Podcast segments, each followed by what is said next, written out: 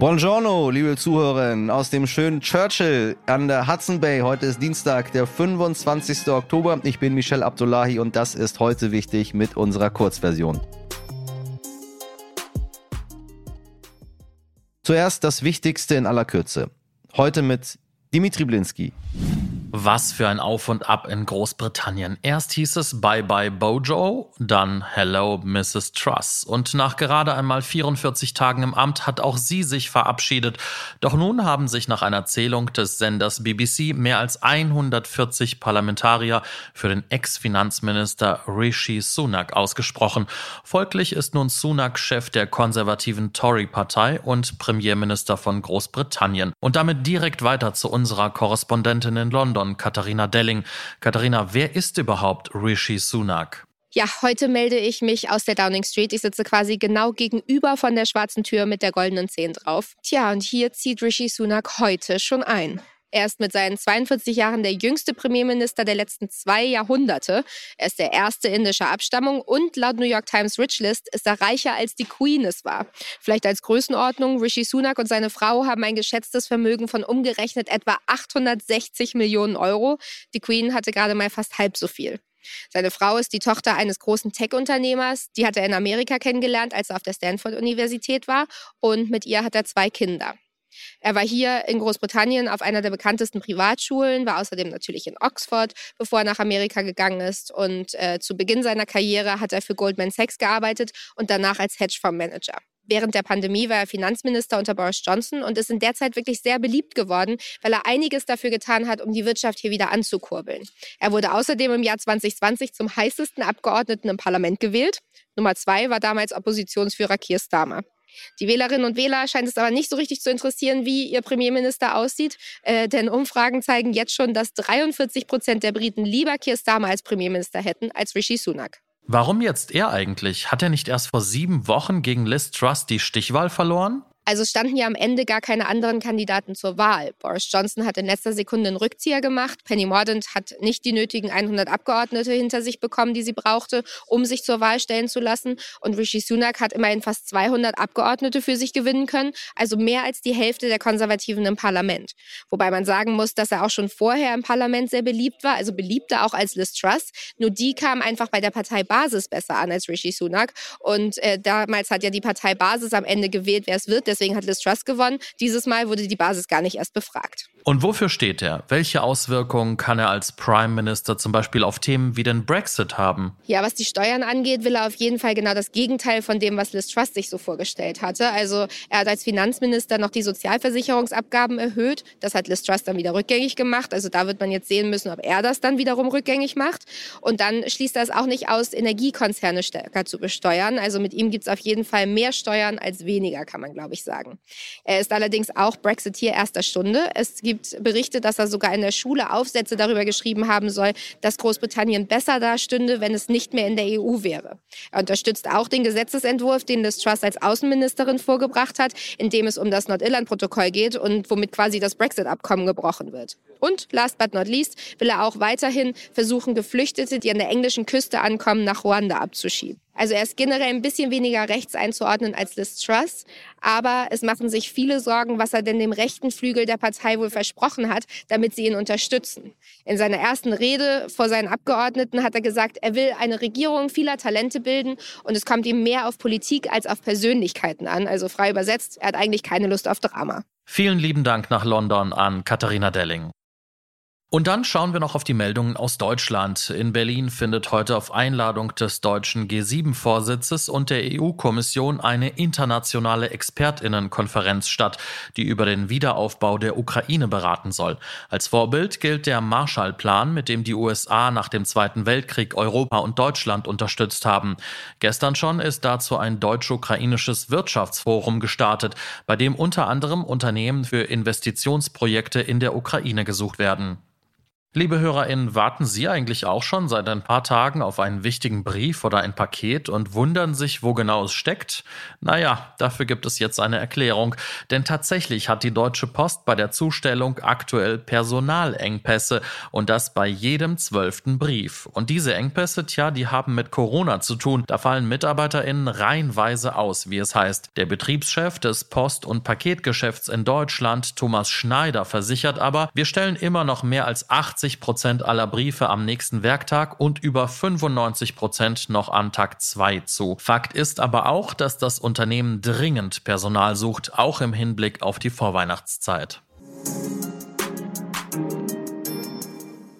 Wenn Sie zum Zahnarzt gehen, liebe HörerInnen, wie oft holen Sie sich eine zweite Meinung ein? Also, wenn da eigentlich gar nichts ist und Sie sagen, ja, gucken wir mal, Routineuntersuchung. Ja, wenn ihr Ärztin oder Ihr Arzt beispielsweise lediglich Karies festgestellt hat und Ihnen Ihren Zahn anbohren will oder rein oder was auch immer. Also ich glaube, da holt sich eigentlich niemand eine zweite Meinung ein. Vielleicht sollten Sie das in Zukunft aber tun, denn seit einigen Jahren ist es möglich, in Arztpraxen zu investieren. Man muss keine Verschwörungstheoretikerin sein, um dahinter eine Gefahr für PatientInnen zu vermuten. Denn diese Investmentfirmen wollen Geld verdienen.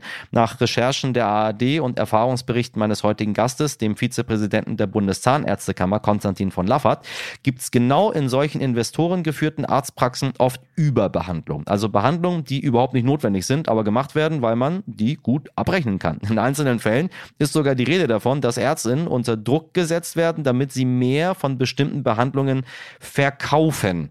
Und wir als Patientinnen sind dann dem meist wehrlos ausgeliefert. Warum diese Investoren in Deutschland so einfach Praxen aufkaufen können und was Gesundheitsminister Karl Lauterbach jetzt tun sollte, darüber spreche ich jetzt mit Konstantin von Laffert, der selbst eine Praxis leitet. Nicht wundern, er erwähnt gleich einige Male die sogenannte Investoren-MV MVZ. MVZ steht dabei für medizinische Versorgungszentren. Herr von Laffert, ich grüße Sie ganz herzlich.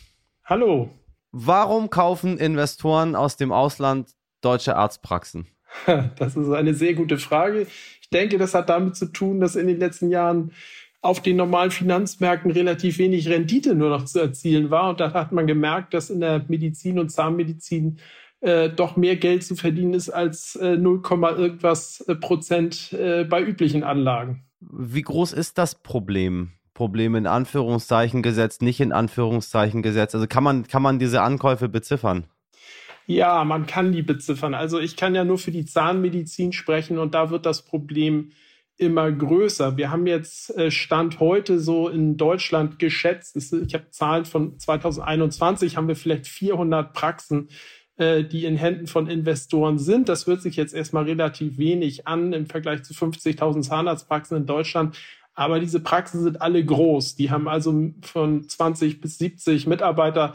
Äh, und die Entwicklung äh, ist linear nach oben. Also das ist eine ungebremste Entwicklung und wir sehen das äußerst, äußerst kritisch und mit großer Besorgnis. Also das heißt, man kauft sich nicht äh, die kleine Praxis nebenan mit dem alteingesessenen Arzt, der dort irgendwie seit 30 Jahren praktiziert mit seinen zwei Sprechstundenhilfen, sondern man nimmt sich die große Praxis, wo rein und rausgegangen wird. Ganz genau so ist das. Die kleine Praxis an der Ecke ist uninteressant. Interessant sind große Praxen ab vier, fünf, sechs Behandlungsstühlen. Es gibt auch äh, Zentren, die haben 20 Behandlungsstühle. Also so etwas ist für die Investoren interessant, denn da sind äh, gute Effekte zu erzielen. Äh, ja, das ist halt die Industrialisierung von Medizin, die wir dort befürchten und die dort auch stattfindet. Was bedeutet das letztendlich für, für mich als Patienten? Also wer das leitet, wer das führt, was die da machen, ist mir eigentlich völlig egal. Hauptsache, ich bekomme, äh, ich bekomme eine gute Behandlung. Ganz genau. Äh, das Problem ist, dass Sie als Patient überhaupt nicht sehen können, ob das einem Investor gehört oder nicht. Das ist schon mal das erste, der erste Punkt. Und wenn sie dann in so einer Praxis gelandet sind, die vielleicht auch wunderschön und hochglanzmäßig ist und in der auch durchaus äh, hervorragende Zahnärztinnen und Zahnärzte arbeiten können, das will ich überhaupt nicht in Frage stellen, dann sind sie äh, ein Renditeobjekt. Dann sind sie äh, jemand, bei dem geschaut wird, wie viel Geld man aus dem herausholen kann. Ähm, dort wird erheblicher Druck auf die Behandlerinnen und Behandler ausgeübt, die meist relativ jung sind wir bekommen das in den Zahnärztekammern regelmäßig rückgespiegelt von den Kolleginnen und Kollegen, die sagen, wir stehen unter Druck, wir sollen mehr arbeiten, wir sollen mehr bohren, wir sollen mehr Kronen, jetzt kommt ein schlimmes Wort, verkaufen. Denn wir sind immer noch in der Medizin. Wir haben alle mal ein des Hippokrates geschworen. Ich war gerade auf Kurs und habe wieder mal unter dem Baum gesessen, wo Hippokrates seine Schüler da unterrichtet hat. Wir sind keine, da steht nirgendwo, wir sollen Rendite machen, sondern da steht, wir sollen Menschen helfen unabhängig von deren Herkunft, Bildung, was auch immer. Das heißt, die Behandlungskosten werden nicht wirklich teurer, werden aber teurer, weil mir Dinge verkauft werden, die ich möglicherweise nicht brauche. Habe ich das richtig verstanden? Ganz genau. Das ist das Problem, die sogenannte Überbehandlung, Overtreatment. Äh, das ist genau das, was wir befürchten, befürchten und was wir jetzt auch sehen.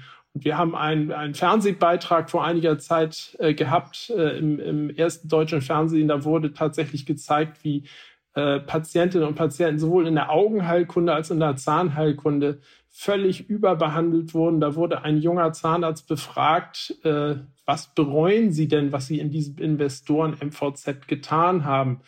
Und da hat er gesagt, äh, ich bereue, dass ich oftmals Zähne angebohrt habe, die gesund waren. Da äh, läuft es mir wirklich kalt den Rücken Oha. runter, denn dazu ja. darf es nie kommen. Und Sie als Patient können das ja überhaupt gar nicht beurteilen. Wenn ich Ihnen sage, da ist eine Karies, da muss eine Krone drauf, wie auch immer, dann können Sie sich vielleicht noch eine zweite Meinung holen, wenn Sie irgendwie misstrauisch sind.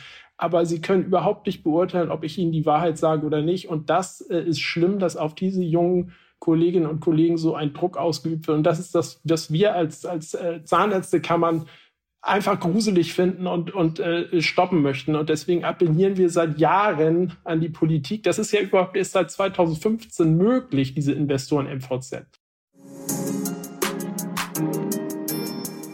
Das war's auch schon mit unserer Kurzfassung. Wenn Sie das ganze Gespräch mit Konstantin von Laffert hören möchten, dann empfehle ich Ihnen unsere ausführliche und reguläre Version von heute wichtig. Anregungen, Themenvorschläge oder Fragen können Sie unter heute wichtig jetzt stern.de loswerden. Morgen ab 5 Uhr bin ich wieder für Sie zur Stelle. Machen Sie was aus diesem Dienstag. Ihr Michel Abdullahi.